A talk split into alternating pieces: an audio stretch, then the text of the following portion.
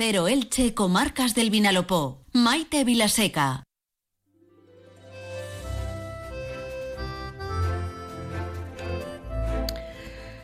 La mayoría de nosotras y nosotros eh, apenas hemos eh, podido pegar ojo esta noche esas imágenes, esa tragedia del incendio ocurrido ayer en Valencia nos mantiene expectantes y, espeluznados.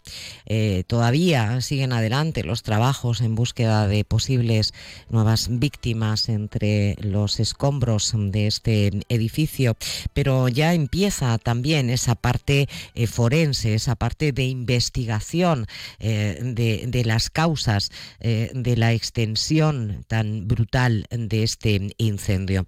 Y también nos queda siempre el miedo, ¿no? ¿Estamos realmente seguros en, nuestras casas? ¿Sabemos cuáles son los materiales que se han utilizado o se utilizaron en su momento cuando se construyeron nuestros inmuebles, cuando se construyó nuestra vivienda? Bueno, como siempre ya saben, aquí en el programa, al equipo de Onda Cero nos gusta eh, buscar a los mejores, buscar a los expertos que nos puedan arrojar un poquito de luz sobre lo que ocurre a nuestro alrededor. Y con uno de estos expertos eh, ha hablado nuestro compañero responsable de los informativos, eh, David Alberola, en concreto con Antonio Macia, que entre otros cargos y especialidades en su dilatada trayectoria, como arquitecto, eh, es eh, especialista en estructura de la edificación. David, eh, bienvenido al programa, buenas tardes. creo que, tienes a Antonio Maciano para, para que arroje un poquito de luz sobre, sobre esta tremenda catástrofe. Así es, Maite. Estamos en contacto telefónico con Antonio Maciá, arquitecto ilicitano. Ha sido seis años presidente del Colegio de Arquitectos de la provincia de Alicante y en la actualidad es director de la Cátedra de Arquitectura Sostenible de la Universidad de Alicante. Antonio, muy buenas tardes. Hola, buenas tardes aún con la consternación eh, en el cuerpo, porque las imágenes son terribles, los resultados de ese enorme incendio en un edificio en Valencia que ha afectado a otro que hay contiguo y lo que toca ahora es poco a poco ir analizando lo que ha podido ocurrir, ¿no? Sí, efectivamente, porque las sensaciones que estamos teniendo ahora son tremendas, ¿no? Las imágenes son impactantes y todo lo que se produjo ayer realmente impacta. Y efectivamente, ahora eh, es cuestión de eh, ir analizando, lógicamente, eh, los técnicos que vayan a hacer la peritación y que conozcan el edificio, porque nosotros no, no conocemos el edificio, no conocemos los detalles, pero sí, ahora toca revisarlo todo y sacar un aprendizaje, sobre todo para ver cómo las normativas tienen que ir mejorando, ¿no?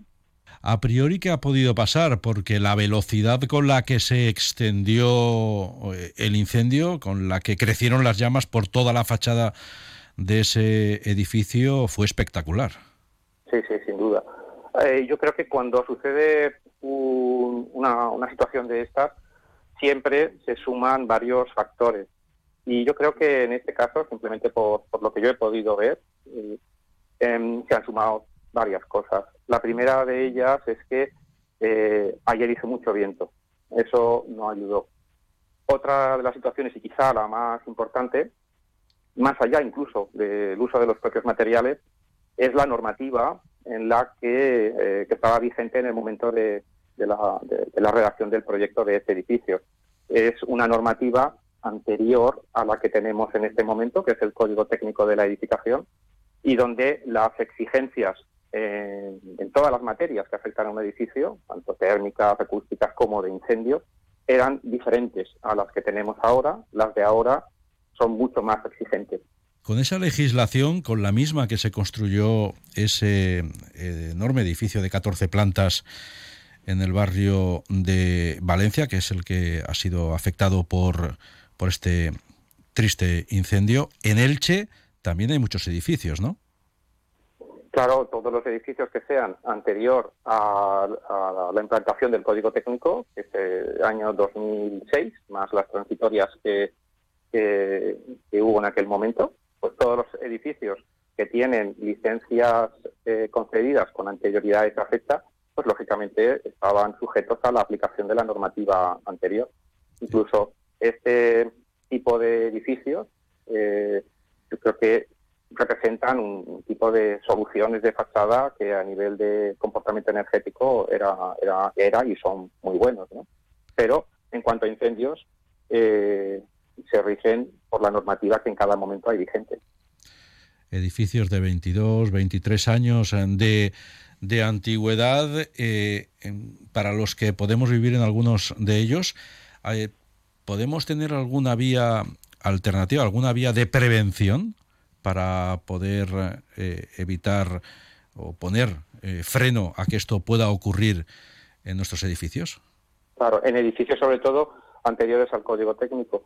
Sí, eh, las comunidades pueden eh, tomar la, la, decisión de hacer revisiones de, de, los sistemas que tengan en los edificios, ¿no? sobre todo en los que utilicen eh, sistemas constructivos similares a los que tiene, tenía este edificio. ¿no?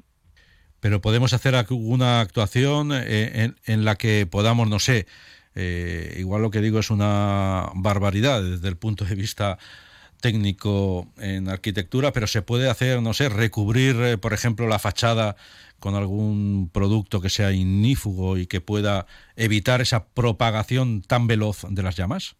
Sí, sí, sin duda, porque no digo que sea fácil eh, ni, ni, barato, pero sí, sí que se puede hacer porque precisamente eh, la normativa que tenemos hoy en día no solo habla del comportamiento de los materiales, si son más o menos inflamables, si gotean más o menos o emiten más o menos humo, sino que habla también de sistemas constructivos, es decir, se puede utilizar un material que sea inflamable como un aislamiento térmico, sí, se puede utilizar. ¿Se puede utilizar sin proteger? No. Hay que protegerlo para que eh, en caso de incendio tenga una protección, tenga un tiempo mínimo antes de que se propague además de que cualquier edificio siempre está sectorizado en zonas para que si se produce un incendio en una zona, pues como mucho se queme esa zona y no pase a las siguientes. Y sobre todo que el incendio no afecte, como digo, ni a goteo, ni humo, ni a estructura durante un tiempo mínimo para que pueda ser el edificio eh, eh, evacuado.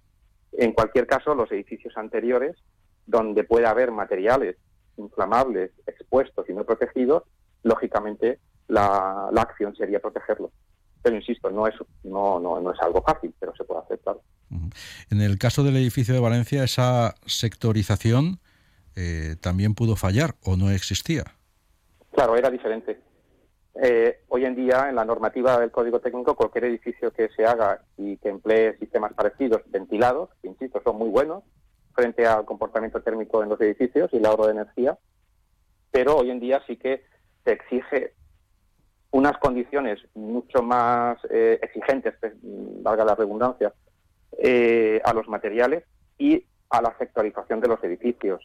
Es decir, hay que, eh, en la utilización de ese tipo de materiales en las fachadas, hay que evitar que se produzca una propagación vertical y rápida. Y por eso, entre distintas zonas o sectores del edificio, hay que poner como unos cortafuegos para que el fuego quede interrumpido en edificios construidos antes de ese año 2006, sí que sería recomendable que las comunidades de propietarios pudiesen realizar revisiones regulares mm, del estado del, edificio e incluso, si es posible, adoptar medidas eh, que puedan eh, minimizar el impacto de un incendio, ¿no?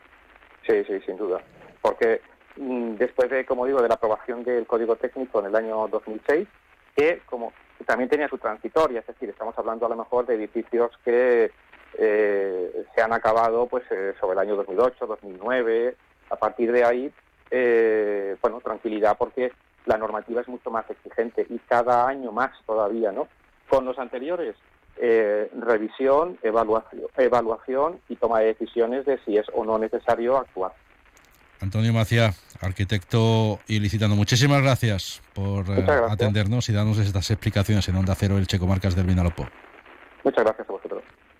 David, muchísimas gracias eh, también a ti. Seguiremos eh, ahondando en, esta, en esta noticia, lamentablemente de esas que, que no ojalá no tuviéramos que contar, pero ya te dejamos que, vuelvas a la redacción para preparar el tiempo de las noticias a partir de la una y 20. Primero el deporte, después las de carácter general. Muchísimas gracias, David. Y, añadir un dato más, ¿no? que nos acaba de confirmar también Antonio, y es que, bueno, para tranquilidad un poco de, todos y de todas, en Elche se estima que son muy pocos, literalmente cito estas palabras del propio Antonio Macía, muy, muy pocos los edificios eh, que eh, puedan haber estado construidos con este tipo de, materiales que apunta a que han estado en la causa eh, de esa expansión tan,